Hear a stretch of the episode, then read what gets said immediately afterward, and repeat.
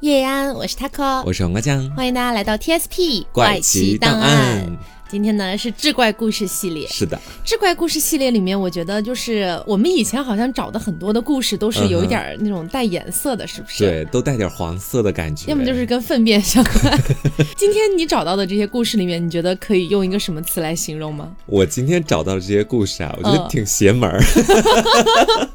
哎，我今天找的这些，我都觉得比较恐怖，恐怖的，嗯，就是有真的吓到我的那种。哇，那我这边跟你风格真的相差挺大的，因为我今天找的基本上都是那种跟狐狸啊有关系的，所以都比较邪门那种感觉。好的，好的。然后也是在今天这期节目里面，顺便征集一下大家的意见，因为我今天在翻阅这个《聊斋》的时候，然后翻到了聂小倩这一篇嘛，啊，包括有一些很出名的故事什么的。嗯，然后我发现呢，其实像聂小倩这个故事，因为大家看到的更多是。经过影视化的改编的嘛，嗯，所以其实跟真正的本身他当时记载的那个故事还是有一些出入的。对，那么啊，我就想的是说，后面如果大家觉得 OK 的话，不如我们也可以来聊一聊这些比较出名儿的故事。它原版究竟是什么样的？对对对，啊，对，是这个样子，看大家的意愿吧。大家如果觉得可以，到时候我们就做。对，就评论区跟我们说一下就行。嗯嗯，那要不我先抛砖引玉，你先来讲一个吓人的是吗？其实这个我第一个我没有觉得很吓人，第一个我觉得它是有一点那种。种呃警示意味在里面吧，嗯，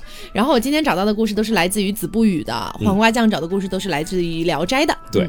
好，那我今天讲的第一个故事呢，叫做喜子和车。喜子和车，每个字都是怎么写的呀？我先问你，你不知道子和车是什么是吗？不知道，子和车是啥？子和车其实说白了就是胎盘。啊，嗯，胎盘这个东西呢，在中药里面有，就是把它拿来入药嘛，就叫做子和车。啊啊，所以这个故事就是喜子和车，喜胎盘的故事，哎，没有错。好，我们说在明末年间啊，嗯，四川丰都当时还没有划到重庆，现在丰都属于重庆了啊，来就是那个什么一下。好，四川丰都县有一个人，他叫做丁凯，嗯，啊，他是一个公差，他呢有一天就拿了一份文件哈，他要到一个地方叫夔州去，夔州呢也是在现在的重庆奉节那边啊，然后他经过当地的时候啊，看到那边立着一块石碑，这个石碑上写着三个字，什么字？阴阳界。阴阳界嗯，区分阴阳的一个石碑吗？那个界是世界的界啊，反正写阴阳界。他看着那个石碑看了很久啊，看着都快出神了。不知不觉之间，他就走过了那个石碑。嗯，走过去之后呢，丁凯突然觉得不对劲儿啊！为什么呀？怎么会立着一个石碑叫阴阳界，很不吉利的呀？嗯，他这个时候就想要往回走，往回走，一回头发现后面的那个他来的那个路啊，变得不一样了。哪儿不一样了？哎，就整个人迷路了，他找不到原路返回了。嗯，于是呢，他就只好继续往前走了。嗯，那走到一处古庙旁边哈，看到里面这个供奉的神像破败不堪。嗯，然后这个神像旁边呢，还摆了一个牛头鬼的一个鬼像啊，牛头马面。哎，对对对。然后呢，看到这个牛头像上面呢，蒙着一层厚厚的灰尘。嗯，这个蜘蛛网啊，到处都是。这个丁凯就想啊，哎呀，这个庙里嘛，你看，首先没有和尚，是吧？没有人来照看，竟然破败到这样的地步了。于是呢，他就自己动手，哎，就把这个牛头鬼身上的这个灰尘啊、蜘蛛网啊，给他打扫干净了啊。还是个挺爱干净的人。对，那么又往前走了大概有二里多路，他突然听到有流水的声音，发现呢是一条很长的河阻隔了去路，嗯，旁边有一个妇人正在洗菜。菜的颜色是深紫色的，然后看起来像枝叶环绕啊，远远的乍一看过去，很像一朵花儿，像什么莲花啊、芙蓉啊之类的这种比较大的花儿。哦，丁凯呢是从来没有见过这种花儿，呃，见过这种菜的。嗯，他呢就很好奇，就走过去看，却发现那个洗菜的妇人，居然是他已经去世了的老婆啊！哎，他就觉得怎么回事呀？他就走过去，他老婆也看到他了，他老婆。大惊失色，说：“你怎么跑到这儿来了？这儿可不是人间呀！”哦，然后丁凯就跟他说：“哎呀，那我肯定是不小心跨过了那个阴阳界。”嗯，那就问他老婆说：“那我我咱咱们现在这是在哪儿啊？你这洗的是什么菜呀？”对呀。他老婆就说啊，是这样的，我死了之后呢，就改嫁了，我嫁给了这个阎罗王的手下牛头鬼，哦，他是牛头鬼的老婆，他现在就住在那个河西的一棵槐树下，他这个洗的呢，就是人间的胎盘。啊，就是洗这个紫河车，然后这个丁凯就问他呀，说你为什么要洗它呢？嗯，他老婆就说啊，我洗十遍，到时候这个胎盘啊脱生出的那个人，他就是好看而且富贵的人。啊，那如果说我只洗两三遍。他就是一个普通的人，一般的人，脏的人，一般的人，一般的人。如果说我干脆不洗，那他就是一个呆呆傻傻之人。哦，那么阎罗王呢，就派牛头鬼来做这个事儿，我只是帮他的忙而已。嗯，并且还说呀，我生前啊虽然是你老婆啊，但是现在呢已经是牛头鬼的妻子了啊，男女授受不亲啊。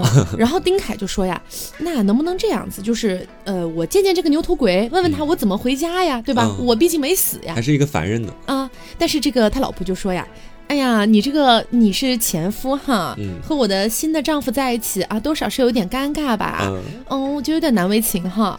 然后就说这里不是说话的地方，那如果你不嫌弃的话，跟我到我家里坐一下吧。刚好牛头鬼不在家。那那这个丁凯也没有办法嘛，他也不认识人啊。是。然后他就跟着这个他的前妻走了。然后呢，这个女的呢就把丁凯带回了自己家里面，聊聊家常啊，问问说，哎，我生前那些朋友最近怎么样啊之类的。嗯。过了一会儿，门外传来了敲门的声音。哦，牛头鬼回来了。哎，丁凯非常害怕。他虽然没有做什么苟且之事哈，但是还是有点尴尬。他就躲到了床底下。嗯，他老婆呢就去开门。牛头鬼进来之后啊，就对他说：“哎呀，夫人，我回来了。今天啊，阎王审了几个有冤之人，好在最后都是一个水落石出，真相大白。哎呀，但是我感觉好累啊，快点拿点酒出来，哎呀，让我休息一下。”嗯哼。过了一会儿啊，牛头鬼突然觉得不对劲，他说。家里怎么会有活人的气味？哇，捉奸了！然后牛头鬼呢，就边闻着这个气味就开始找。嗯，他妻子也觉得，哎呀，这事儿瞒也瞒不过去，他最后肯定会找到的。嗯，于是呢，就干脆把丁凯拉了出来，并且给这个牛头磕头，啊，跟他说明了这个事情经过，想要请牛头帮忙。嗯，牛头鬼不想，他却对妻子说：“哎呀，我当然会帮他呀，这不全看在你的面子上哈。其实他对我也有恩惠啊。”这是从何说起？你还记得他经过的那个破庙吗？啊，嗯。说这个牛头鬼说呀，我在这个庙里面灰头土脸的，但是呢，这个人帮我擦干净了，我想他一定是一个老实忠厚的人，但是不知道他的阳寿到底是如何啊？嗯，我明天呢去偷偷看一下这个判官的这个生死簿，就知道了啊。如果他阳寿未尽，我们就让他还阳嘛。那么呢，经过这一番折腾啊，三个人一起坐在一起喝酒啊，好酒好菜。然后呢，丁凯也确实饿了，就想要举起筷子吃嘛。嗯。但是呢，牛头鬼和妻子急忙就拦下来了，说啊，这个鬼酒你是可以随便喝的，但是这个鬼肉你是吃不得的，因为吃了之后你就会永远留在阴间了啊啊。那么呢，他就没吃。第二天早上呢，牛头鬼就去这个偷看了一下生死簿，哎，回来就很高兴啊，说：“哎呀，我查过生死簿了，你的阳寿还没有尽啊，正好我有一个出差的任务，哎，我就送你出界吧。”嗯。接着呢，他又拿出了一块肉，这个肉是红色的，而且整个就是腐烂了，还散发着一股臭味儿，脏肉。但是他对这个丁凯说呀：“说你心地善良啊，为人很诚恳。”那么我就把这个肉送给你，让你拿回去补贴家用吧。啊，这个丁凯也是莫名其妙，你给我一块腐烂的肉，这这是什么意思？这也不能吃啊，看起来。牛头鬼说啊，哎，你有所不知啊，这是河南一个富商张某他身上的肉。张某呢，他干了个坏事儿，然后阎王捉他，用钩子穿过了他的背，吊在了一个铁锥山上。哎呦，好痛！然后半夜里呢，他背上的肉腐烂了，嗯，这样他不就从那个沟上掉下来了吗？是。然后他就逃回了阳间，但是他现在背上生。疮啊，是怎么治也治不好的。你回去就拿这坨肉碾碎了敷在他的背上，他就能好。然后他一定会重金酬谢你的。不过呢，还还要麻烦你告诉他一声，让他改邪归正，千万不要再做坏事了。嗯。然后丁凯，哎呦，说好好好好好，赶紧就用一张纸把这个烂肉全部包起来，给了我个发财的机会呀。哎，于是就跟着这个牛头一起出了鬼门关。嗯。然后这个牛头就突然不见了。丁凯呢，恍恍惚惚，突然很困，然后呢，他整个人就睡过去了。突然一个机灵，发现呢自己醒来了，然后躺在一个乱草的一个，就是很多这个杂草丛生的地方，嗯，犹如大梦初醒啊。而不远处便是那个阴阳界的石碑了，又回到了那个起点。没错，后来丁凯呢就来到了这个河南，嗯，果然就碰到了一个姓张的人，背上生了疮啊，然后赏了他五百两，然后就给他救好了。对对对。好，那你刚刚其实，在你的表述里面，我其实有抓到两个字，就是判官，你知道，这也算是阴曹地府的一个差事了吧，感觉是个大官了。对我接下来就来跟大家讲一下啊，他叫陆判官。嗯，在这个陵阳有一个人呢，叫做朱尔旦。嗯啊，字小明，我们就叫他朱小明好了。好的啊，这朱小明呢，他性格非常的豪放，可以说平日里面在和别人的交际上面也算是一个比较外向的性格。嗯，所以呢，也有一些朋友，但是他自己的一个比较大的梦想就是可以中科举，然后。成为一个大官儿，嗯，然后赚很多钱。只是他天性非常的愚钝，很迟我以为你要说他钝的一个人。天性非常的淫贱，没有没有，倒也没有到那个地步啊，他只是天性很迟钝，就是我们说的很笨嘛。嗯所以他考学一直都不成功，虽然他很努力，但是就是没有用。嗯啊，说有一天呢，他在这个文社里面，就文社就是有他的很多同学一起学习的、啊，这些人，他在这个里面呢，跟所有人一起喝酒，有人就开始跟他开玩笑了，说啊，这朱小明啊，你有这个比较豪放外向的这个名声，我们都知道你胆子比较大，但是呢，如果你敢在今天晚上的时候到这个十王殿里面，把十王殿里面的判官的那个像给他偷出来，嗯。偷到我们面前来，我们明天就凑钱请你喝酒。啊！啊当时就等于是几个人在酒试胆，对酒喝醉了之后，开始互相试个胆，开个玩笑干嘛的。嗯。但是没想到呢，我们的这个朱小明啊，他真的当真了，他就起来了，火速的赶往了刚刚我们前面讲过的那个十王庙里面，真的把判官背出来了，而且背到判官像吧，把判官背出来啊，了。判官像背出来了啊！嗯判官像背到了大家的面前，他就说：“我把这个大胡子宗师啊，他是这么叫他的，其实就是判官。嗯说把他给请过来了，嗯，你们明天就要请我喝酒了。”但是他丝毫没有考虑到周边的人当时的感受，周边的人都吓了一大跳啊！嗯说你直接把判官背过来了，大家在旁边都吓得哆哆嗦嗦的，基本上很快呢，就是各自找了个由头都走了啊。然后有的触了眉头了。对，所以所有人都不敢在当时留下来。然后呢，这个朱小明啊，他胆子还是非常大的。他在酒席之间拿起了一杯酒啊，反复的往里面倒酒，再往地上去浇，意思就是我今天在这儿敬判官酒了，类似于这官，虽然我把您偷出来了，但是敬您一杯酒。对，大概就是这个意思，你知道吧？嗯去取悦一下这个判官。然后呢，他就把这个判官后来又背回去了，因为周边的人大家都跑完了嘛，没办法了。然后到第二天的时候啊，周边的人可能当天吓到归吓到，但是还是要出钱请我们的这个朱小明来出来喝一杯。答应人家了吗？，对，毕竟昨天答应人家了。然后呢，到了晚上的时候，我们这朱小明喝的就特别嗯，五迷三道的。对，回到了自己的家里面之后，他觉得哎呀，还想再喝点儿，没有尽兴。之后呢，就又在家里面自己点了个灯，自己和自己喝起了这个酒，你知道吧？然后呢，突然有人就撩起了那个门帘，从外面走了进来。这朱小明当时一看，哎，也不是别人，抬头一看。这个人就是他昨天从庙里面背出来的判官哦啊！这次不是一个神像走了进来啊，这次是一个实体的人走了进来。然后这个朱晓明当时一看到判官，哎呀，这个醉眼朦胧的，但是他也大概知道怎么回事了。他说：“啊，难道今天就是我的死期了？我昨天冒犯了你，你今天就要来杀我了吗，判官大人？”然后这判官当时就微笑着说：“不是啊，不是。”他说：“昨天呢，我是承蒙你的盛情相约，你毕竟在昨天的那个地方请我也喝了点酒，嗯，然后呢，我今天晚上恰巧也有空，于是呢，呃，你昨天晚上在喝醉之后还跟我讲说，今天也希望我能来找你也来喝两杯。你啊，他昨天还说了这话。对他昨天喝醉酒之后说的这些，嗯判官都听到了。他说：“那我今天就来找你喝酒了嘛，我们一起来喝两杯。”然后呢，这个朱小明，因为我们前面说到，他就是一个胆子非常大的人，嗯他知道这个判官不是来杀他的之后啊，这个心思马上就平静下来了，嗯然后就跟这个判官你一杯我一杯，就开始喝了起来。这个酒过三巡之后，就开始互相的称兄道弟了嘛。嗯这个朱小明他就问他说：“他说 对判哥，你叫啥名字呀？我不能一直就叫你判官大人啊。”嗯然后呢，这个判官就说：“我姓陆啊，没有名字，你就叫我陆判官就好了。”之后啊，这个朱晓明又和他谈论了各种各样的诗歌呀、八股文啊什么东西的，意外的发现这个判官还相对比较精通。哦，啊，一问起来才知道是这判官在阴间也是会读书的，而且阴间的书和阳间的书其实大致都差不多，啊所以说两个人还是很投机的。因为我们前面讲过，朱晓明他是一个对学问很想有追求，很想去写出很好的文章只是，自己比较笨。对，只是一个很笨的人，嗯但是呢。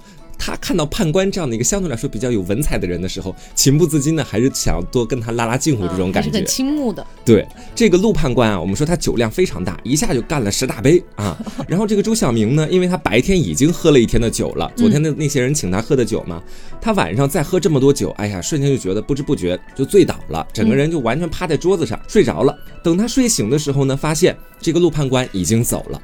然后在接下来的几天，每天晚上我们这朱小明都会喝一点酒，然后呢，酒过三巡的时候，判官又会继续走进来找他喝酒，嗯两个人天天聊的都非常的开心。啊，有一天晚上的时候，这朱小明他又是自己先喝醉了，睡着了，然后这判官酒量比他好嘛，还是自己一直在喝。在睡梦当中，这朱小明当时就突然之间啊，好像是开了天眼一般，睁开眼之后就发现自己好像是在自己的身体旁边，好像是个魂魄正在看着自己的感觉。啊，而在他的身体旁边呢，他看到那个判官正坐在自己的床前，把他的腹部剖开，然后把他里面的肠子呀什么的胃肠全部都给他理好，一根一根的正在整理着。啊，这朱小明当时就吓坏了，他说：“啊，你不是说你不会杀我吗？我们之间也没有什么仇怨，我跟你喝了这么多天的酒，我们俩不都是好兄弟了吗？你怎么突然对我下此毒手？”嗯，然后这个判官就说：“哎呀哎呀，你不要害怕，我是来给你换一颗聪明的心呐、哦，你知道吧？之后呢，这个判官也没有去多说太多，就把这个肠胃都又装进了腹腔里面，又帮这个朱小明把伤口都缝合了起来。最后他做完了这个手术，然后这个朱小明呢，到第二天的时候也醒了过来。醒过来之后呢，判官肯定是已经不在自己身旁了，再看一看自己的肚子，发现压根儿没有什么缝合的迹象，嗯只是觉得里面的内脏好像有一些些麻麻的那种感觉。嗯他这时候就在想，会不会是已经把这个心换过来了？嗯，那从此之后呢，这个朱小明他的文思就有了一个巨大的进步啊！哦不管是看什么文章，都是过目不忘。文思泉涌啊，对，写什么文章文思泉涌啊，简直就是马上就感觉就能中进士的那种感觉哈、嗯。然后呢，他们两个又在某一天晚上喝酒的时候，这朱晓明就问他说：“哎呀，你说我究竟什么时候能去，比如说中个举人呐、什么什么东西的，能不能来帮帮我这个东西？对呀。中个状元，对我现在也是有一颗聪明的心了，对不对？”嗯。然后这陆判官当时就跟他讲啊，他说，其实呢，啊，你呢也没有什么那种当大官的未来啊，嗯。我是算是给你看清楚了，你没有这种特别特别好的福气，但是你要去中个乡试啊，中个这种科试啊，还是可以的。其实，嗯。啊，这朱晓明当时也算是就知道了自己的未来大致是个什么样了，嗯。心里可能也就想着说，哎，那我也就当个小官也无所谓吧。之后呢，他跟他身边的那些同学，我们前面提到的那些在文社里面的同学，嗯，互相开始去比一比文采的时候，大家都发现了他有一颗聪明突飞的心。猛进啊，对，然后大家就都问他到底是怎么回事？哎，你怎么突然之间提高这么多？教教我们呀！嗯然后呢，这个朱小明也是一个很直的人，就直接把判官的事儿跟大家都说了。大家当时就想，哇，你能够碰到这样一个贵人，能不能帮我也引荐引荐，帮我就是也跟这个判官大人见见面，以后也帮我去把未来去去给他好好通、嗯通达一下。这朱小明当时也答应了，没想到的是，之后所有人相约在一个局上见到了判官之后，大家都吓得半死，因为判官的那个着装啊，还是样貌啊，其实长得还是都跟阴间的，对，挺阴间的，跟嗯阳间的人不一样。然后在那个酒局上，大家都灰溜溜的跑走了。啊，然后呢，这个事情过后啊，这个朱小明也没有去说太多其他的话了。反正周边的人可能都是没这个福气吧，他心里可能就这么想。之后呢，又继续在每天晚上和这个陆判官一起喝酒。直到有一天啊，他跟这个陆判官去讲，他说：“哎呀，判官大人，你这给我了很多好处，我对你真的是感激涕零。嗯但是呢，我还有一件事情想要麻烦你，不知道行不行？你能不能答应我？”这陆判官当时呢就说：“哎，你但说无妨，好兄弟。”嗯啊，然后朱小明就说：“啊，这个心肠呢，在前面的你给我动的这个小手术里面看起来好像是可以去换的。那我想问一下，就是这个脸可不可以换啊？你知道，就是我的这个结发夫人身材也挺好的，就是这面目不太漂亮，还想请你动动刀子，你觉得怎么样？”这个判官当时就说：“行，他说让我好好想想办法啊。”判官是个整容医生 是吧？你先还我个几天。过了几天的时候呢，到了半夜啊，这个陆判官就来敲门了。朱小明当时就爬了起来，请他到了屋里面，然后看到他用自己的衣襟包裹着一个东西啊啊。这个朱小明当时就看到之后说：“哎，你衣服里包着的是什么呀？”一看啊，是一个头颅，是一个美人的头颅，啊，被他带过来了。把头给换了，对。然后呢，这陆判官就跟他说：“哎，你不是说要给你妻子换头吗？换脸吗？不是对你妻子不满意吗？我今儿呢就苦苦的寻找，终于给你找到了这样的一个美人头，这样的话呢就可以满足你的愿望了。”啊，之后呢，他们两个就一起很小心的来到了妻子的床前。啊，妻子当时还在熟睡当中，并不知道接下来要发生什么。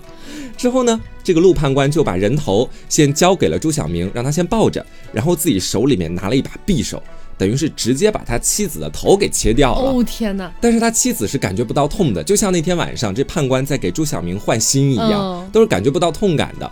之后就把这个美人的头给他装了上去，然后之后又把这妻子原来的头交给了这朱小明，告诉他说：“你找个地方把它埋起来啊，越僻静越好，永远不要被人发现了。”啊，所以说现在就等于是换头成功了嘛，嗯终于成功变成了一个美女，但是当事人对此并不知情，嗯你知道吧？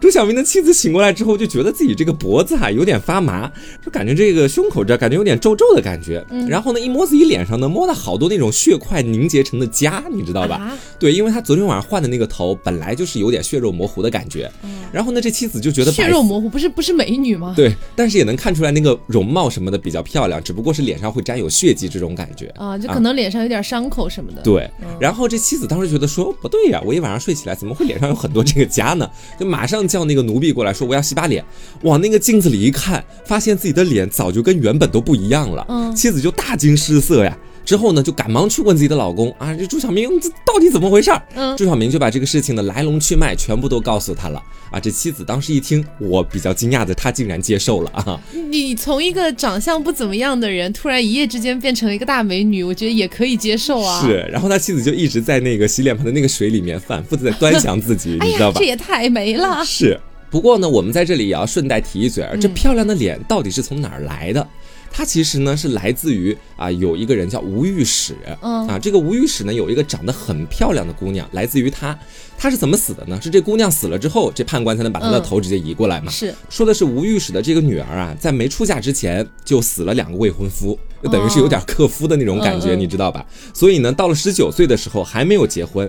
然后有一年，他元宵节的时候去我们前面所说的判官所在的那个十王殿，去那个地方去游玩。当时呢，这个游人很杂，就有个无赖看中了他，之后呢，就想要去到他家里去尾随他、侵犯他这种感觉。嗯，没有想到吴御史家的这个女儿。一直在挣扎反抗，最后这无赖就给他掐死了，啊就等于是呢把这个脸直接给他换过来了。但是我们说，其实吴御史这个人，他看到自己的女儿好像是不明不白就这么死掉了，因为凶手当时早就已经逃了，对他心里是有气的，而且再加上自己是一个比较高的官儿，所以当时就立马去求各种各样的人，想要查明事情的真相。嗯，然后呢，恰巧是在探查阶段就听说了朱小明家的妻子突然变得非常漂亮这件事情，被知道了。对于是呢，就派了一个人乔装打扮到他们。家里去想看看朱晓明的妻子到底是什么样的这个变美的情况，嗯，然后没想到这派过去的人一看到之后大惊失色。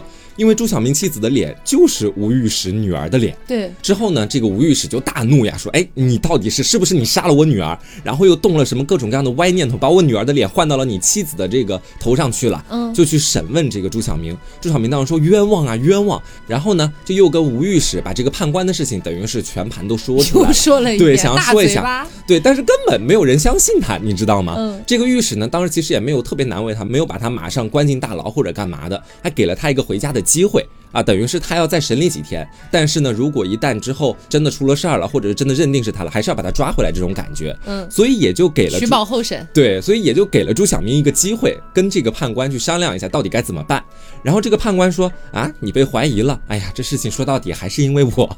那呃，没关系，不过没关系，我就跟他女儿说一下，让他女儿托个梦给他，然后把这个事情的来龙去脉都给他讲清楚，不就好了吗？嗯啊，然后这么说了之后呢，这吴御史当天晚上真的去做了一个梦。嗯。啊，做了这个梦也是自己死去的女儿托梦给他的啊！这杀我的人究竟是谁谁谁？你现在抓的这个朱小明其实是冤枉他了，赶快把他放掉吧，等于这种感觉。嗯，御史听到了这番话，毕竟是出自自己女儿的托梦啊。嗯，他说到底还是相信的。之后呢，就来到了这个朱小明的家里面，自己也去看了一看啊，等于是心里面虽然还是有点不平，但是看到自己女儿好像还活着的这种感觉，这个御史的心中就有一股说不清楚的那种情谊在其中。嗯，于是呢就说这样吧，你就当我女婿。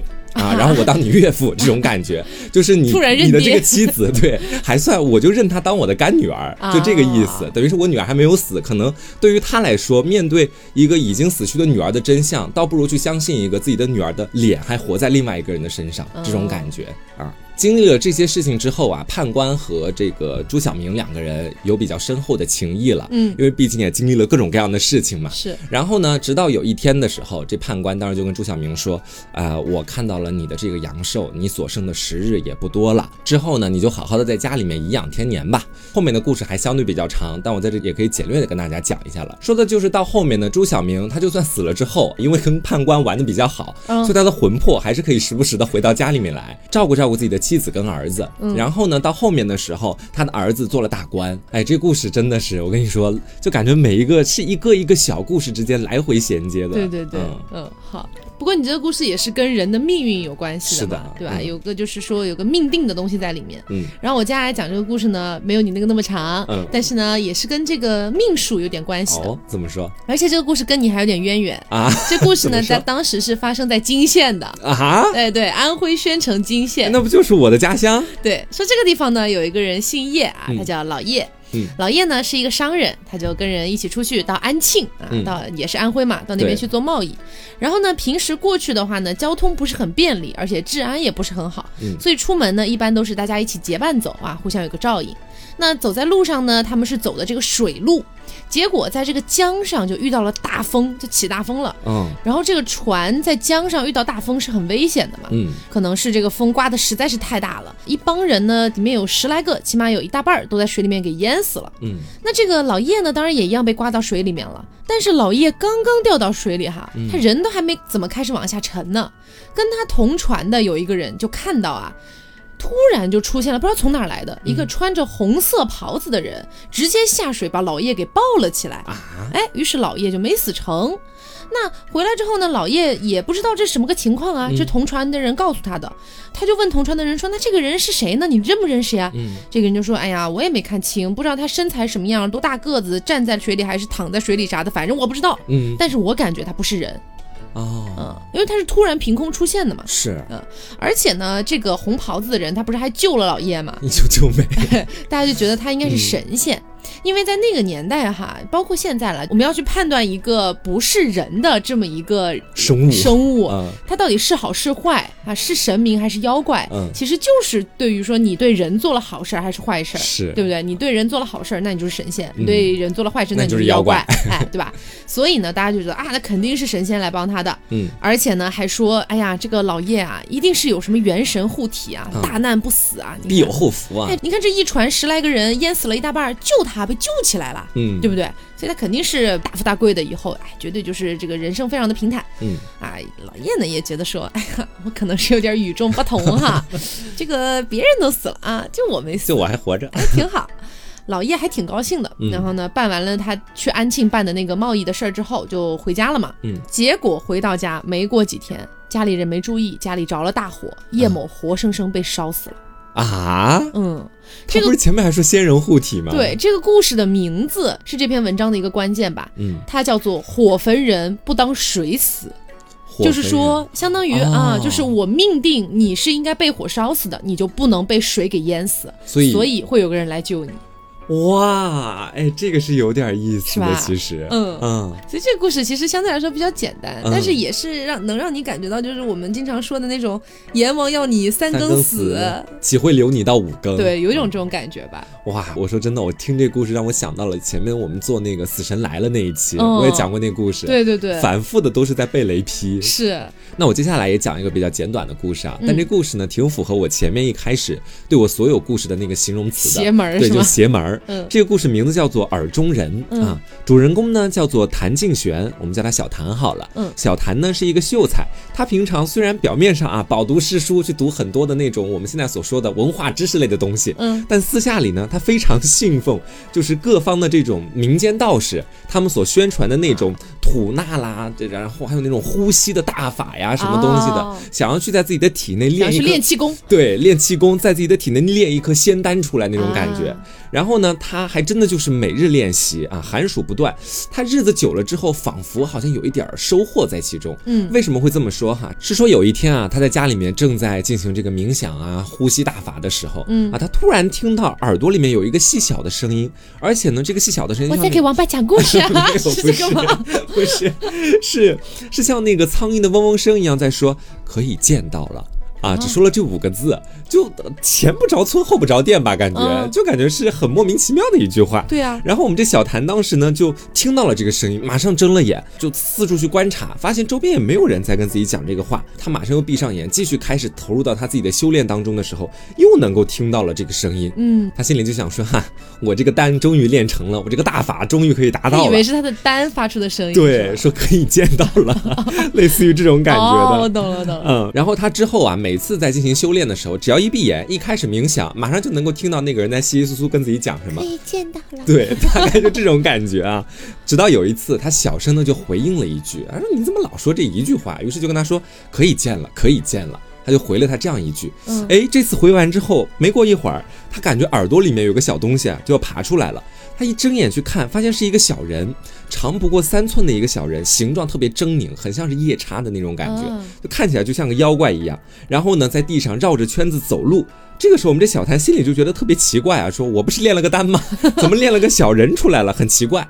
这个时候呢，门外突然有邻居来借东西啊，就在敲门，然后还在大叫说：“嗯，小谭你在不在家？借个东西啊！”类似于说这些话的，就把这个小人吓到了。啊，这个小人当时他就迅速的像一个老鼠一样，老鼠找不到自己的洞穴一样，在整个房间里面乱窜。嗯啊，窜完之后呢，就突然之间消失不见了。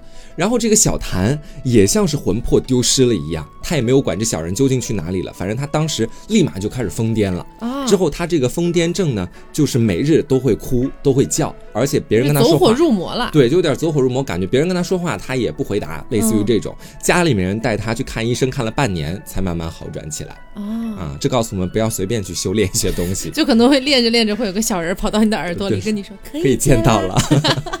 ”好，那接下来讲的这个故事，就真的是目前我们所有做过的这个志怪故事里面最吓到我的一个故事。怎么说？因为它这个可怕，它这个恐怖不是鬼的恐怖，是人的恐怖。啊是人心的恐怖，明白。我们来说哈，这个故事呢叫做唱歌犬。嗯，这故事发生在长沙，它具体是什么时候发生的，是没有记载的。嗯，说长沙啊有两个人，经常牵着一只很奇怪的狗来到市集上去卖艺。嗯，这狗为什么说它奇怪呢？因为它比普通的狗要再大一些，然后呢，它的前两个爪子。它的那个脚趾，就是狗的那个脚趾，比普通的狗要再长一些。然后呢，它的两个后脚看起来像熊的那种感觉。哦，嗯，四不像啊，这感觉是。然后尾巴呢也很短，而且更加令人感到恐惧的是，这个狗啊，它的耳朵和鼻子长得都很像人。那么这个狗除了这些奇特的点之外，你要么就说这个狗就是可能长相奇怪点嘛。嗯。但是它真正奇怪的是，它能说人话。而且他还能唱小曲儿，嗯，那这两个人呢，就是凭着这一只奇怪的狗的这些技能来赚钱嘛。那么每天来看表演的人就越来越多，都抢着给钱，想要听那个狗唱一首歌。因为你知道，听说有一个狗会唱歌，这也太稀奇了。对，一时间这个唱歌犬的这个奇闻啊，就四散开来了嘛。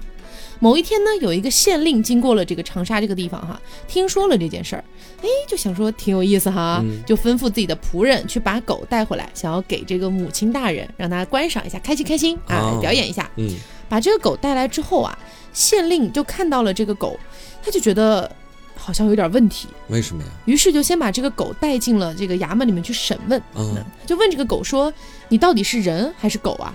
这狗说：“哎呀，我也不知道自己是人还是狗啊！哎呀，好瘆人啊！这一段。”县令又问说：“那和你在一起的那两个人，牵着他那两个人吗？说他们是你什么人啊？”狗说：“哎呀，我也不是很清楚。”县令又问说：“那平时那两个人都做些什么呀？”狗这个时候呢也说：“呃，我每天早上就被他们带出去卖艺啊，晚上回来就关在木桶里，我不知道他们干什么。但是有一天下雨，我们没有出去，他们就把我放在船上，给我喂了一些东西吃。”我看到别的木桶里面啊，放了很多木头人，眼睛、手脚都能动，而且呢，我看到船板下面还躺着一个老人，我也不知道死没死。嗯，这个县令听了之后觉得非常的惊恐啊，觉得此事必有猫腻，于是呢就下令去抓了那两个卖艺的人。一开始那两个人是死活都不松口啊，说这就是狗啊，它还能是啥呀？不就是个奇观嘛，对吧？是。后来这个县令觉得不给你上点真功夫，你是不会松口的。于是呢，给他们上了针刑，就给他们针扎，用针扎。于是呢，他们终于松口了，说这个狗是用三岁小孩做成的啊。怎么做的呢？嗯，是先用药把它身上的皮全部那种弄得溃烂啊，然后等它的皮脱落了之后，用狗的毛烧成灰，用药敷上去。然后呢，再给它服药，去掉一些疮疤，就会长出来狗尾哦。然后这个卖艺的人还有点惋惜，说这种方法其实非常难成功，十个里面啊才能成功一个。嗯，但是如果成功了一个，那就是获利终生的事情啊。所以其实不知道是死了多少个孩子才能做成这一只狗。肯定。县令听得非常的震惊，然后又说：“那那个狗，也就是那个小孩儿提到的什么木头人，又是什么东西？”卖艺的人就说：“也是拐来的孩子，让他们自己选择木头人的形状，再按照木头人的形状把他们打残，然后去乞讨。”啊，他简直就是一个乞讨小集团的感觉。对，然后县令听完了之后就觉得这真的是太可怕了，于是呢就带着人去那个船上去搜查，果然就看到了一张老人皮。怎么还有老人皮？因为他不是说还看到一个老人躺在舱底吗？是看到一个老人皮从背部裂开，里面全部都是干草。嗯，这个县令就是简直就是已经无无法置信这些事情，然后指着这个老人皮说这又是什么？嗯，卖艺的人就说啊，这是上了九十岁以上的一个老人皮，非常难得到的，就是用这张皮烘烤，然后呢磨成粉，弹到别人的身上，这就是绝佳的迷魂药。哦，找了十年，我也是最近才找到啊。这个卖艺人又说啊，嗯但是呢，由于这张老人皮最近受潮了，还没做成呢，他就败露了。嗯，这简直就是天意啊！是我的时运不济，你嗯赶快把我杀了吧。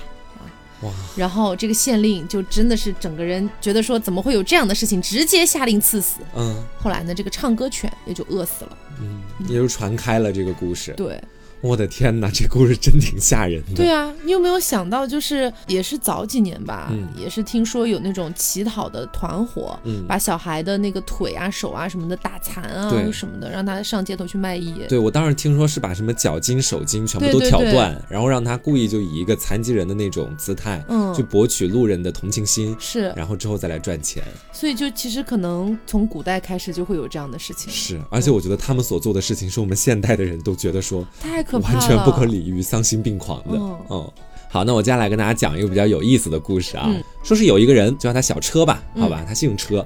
然后呢，他的这个家产其实是还不到中等水平，所以说呢，他们家其实过得是比较辛苦的。但是他特别爱喝酒，每到晚上的时候呢，不喝上两三杯，简直就不能睡觉的那种感觉。嗯因此呢，他的床头经常会放着一瓶酒，这种感觉啊。然后说有一天夜里的时候，这个小车呢，他也是喝了很多酒，在半夜起身的时候，他感觉到旁边好像有个人睡在自己旁边啊。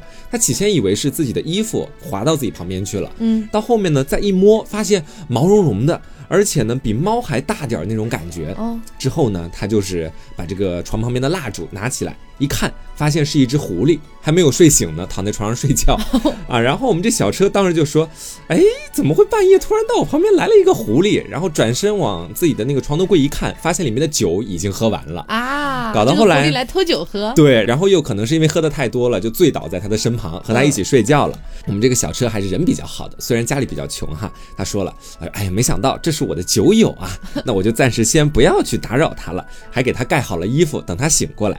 然后呢，说是到了这个后半夜的时候，这个狐狸它终于是醒了过来，小车呢这个时候也醒了过来。然后他就看到看到这个狐狸正跪在他的面前，感谢他的不杀之恩，说：“哎呀，不好意思，我今天喝你这么多酒，谢谢你没有杀我啊。”类似于这种感觉。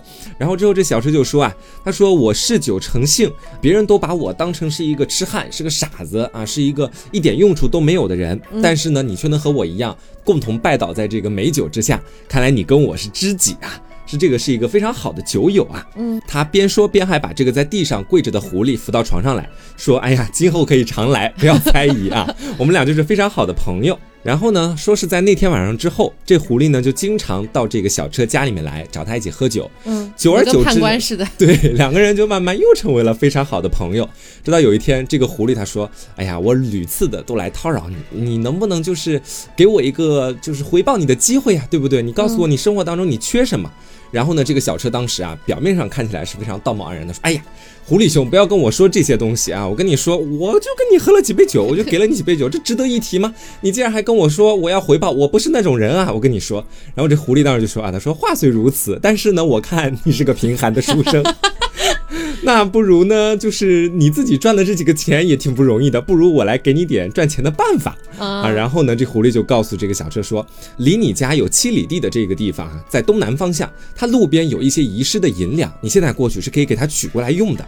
然后等到天亮之后，这小车当然就相信了嘛，就直接赶到了目的地，果然看到有二两白银啊。然后他之后呢，就又用它买了美酒，回来又跟这狐狸一起喝。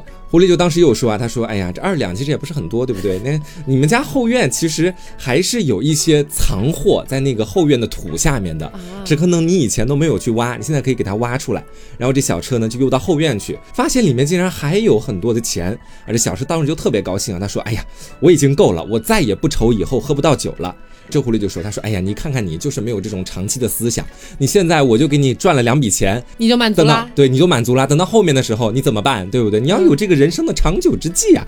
然后呢，买买基金吧。买基金，现在他人可能已经不在了。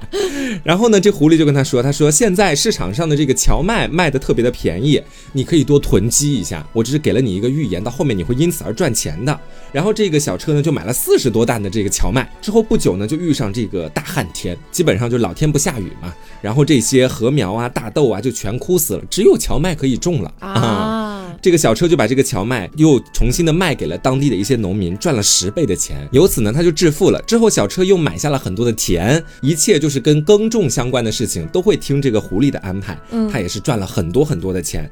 日子久了，这个狐狸就称这个小车的妻子为嫂子，然后把这个小车的儿子也当做自己的那个侄儿去宠。嗯，后来呢，这个小车也是这个到了年岁了就死去了，狐狸也再也没有来过了。就等于是一个狐狸报恩的故事。是的，是的，嗯。好，那接下来我给大家讲最后一个故事吧。嗯，最后这个故事呢，也是跟动物比较相关的。嗯，这个跟动物相关呢是狗熊。啊，这故事呢叫做《狗熊写字》。哎，但是这个故事也是非常恐怖的哦。哎，我们来说啊，说乾隆十二年间，虎丘这个地方啊，有一个乞丐，他养了一头狗熊。嗯，说这个狗熊啊，相对于普通的那种狗熊来说哈，还要略大一点。然后呢，身上的这个毛也是那种竖起来的，反正跟普通的那种狗熊长得也是不大一样的。那么呢，让人称奇的也是这个狗熊，它会写诗啊哈，哎，会写字，还会作诗。它不会也是人变的吧？我想到了刚刚的那个唱歌犬。哎啊哈，哎，但是呢，这个狗熊不会说话呀。嗯。但是你如果要去观赏它的话，你花一文钱就可以在那边看它写字。狗熊写字也是一个非常很稀奇的一个事儿啊。嗯。那么这些人呢，就很多人都去，然后拿这个白纸，请这个狗熊帮他写字。嗯。这狗熊呢，每次都会写一首唐诗，酬金呢是一百文。有一天，这个乞丐外出了，狗熊就独自在那儿，哎，也是在那儿写字作诗。人们又争相的去给他看，然后给了他一张纸，要他写字。嗯，但狗熊这个时候他就发现，哎，乞丐不在旁边啊，他就写下说：“我是长沙乡间的启蒙先生，叫金如丽。”嗯，被这个乞丐和他的同伙捉去了。哦，然后呢，这个乞丐就先用哑药灌了我，于是我就哑掉了。嗯，他们在家养了一头狗熊，然后把我的衣服剥掉捆起来，浑身用针刺的鲜血淋漓。正是这个时候，杀死那个狗熊，剥下这个熊皮包在我的身上，人血和狗熊的肉它粘在了一起，嗯然后就这样一直长在我身上，永不脱落。他们就用这个锁链锁着我来行骗。至今应该已经有数万贯钱了。天哪，这也是个民间奇法呀！啊，写完之后呢，这个狗熊就捂着自己的嘴巴，整个就是一个泪如雨下呀。嗯，那众人就哇，整个大惊失色，赶快又是把这个乞丐捉到，送到衙门去。嗯，那衙门呢，也是依据了当时的一些刑罚条例，于是就立即把这个乞丐用棍棒打死了，然后把这个狗熊送回了长沙，交还给他的本家。哦。你这个故事其实跟前面的唱歌犬感觉有点相似的感觉，是就是很相似，嗯，然后两个都是一些民间的骑法，把人和动物放在一起，嗯，因为我我是真的觉得，我看到唱歌犬那个故事我就吓懵了，嗯，因为我是看那个子不语的那本就是原书嘛，嗯，没想到我又又翻了翻，又发现一个狗熊写字，我想不会吧，不会吧，然后没想到又是这样的一个故事，相似的故事，很可怕，嗯，所以其实就是我们前面讲到的那种，可能真的在古代搞不好真的有这种事情。是，嗯，好，那今天就是也给大家聊了一些既邪门又挺有意思的故事，对对，然后也希望大家能够喜欢，然后不要忘了我们开头说到的，就是一些比较耳熟能详的故事，然后大家如果有兴趣的话，我们也可以来聊聊它的原版到底是什么样的，嗯。嗯，那么今天节目就是这样啦，我是 taco，我是黄瓜酱，那我们下周再见，拜拜。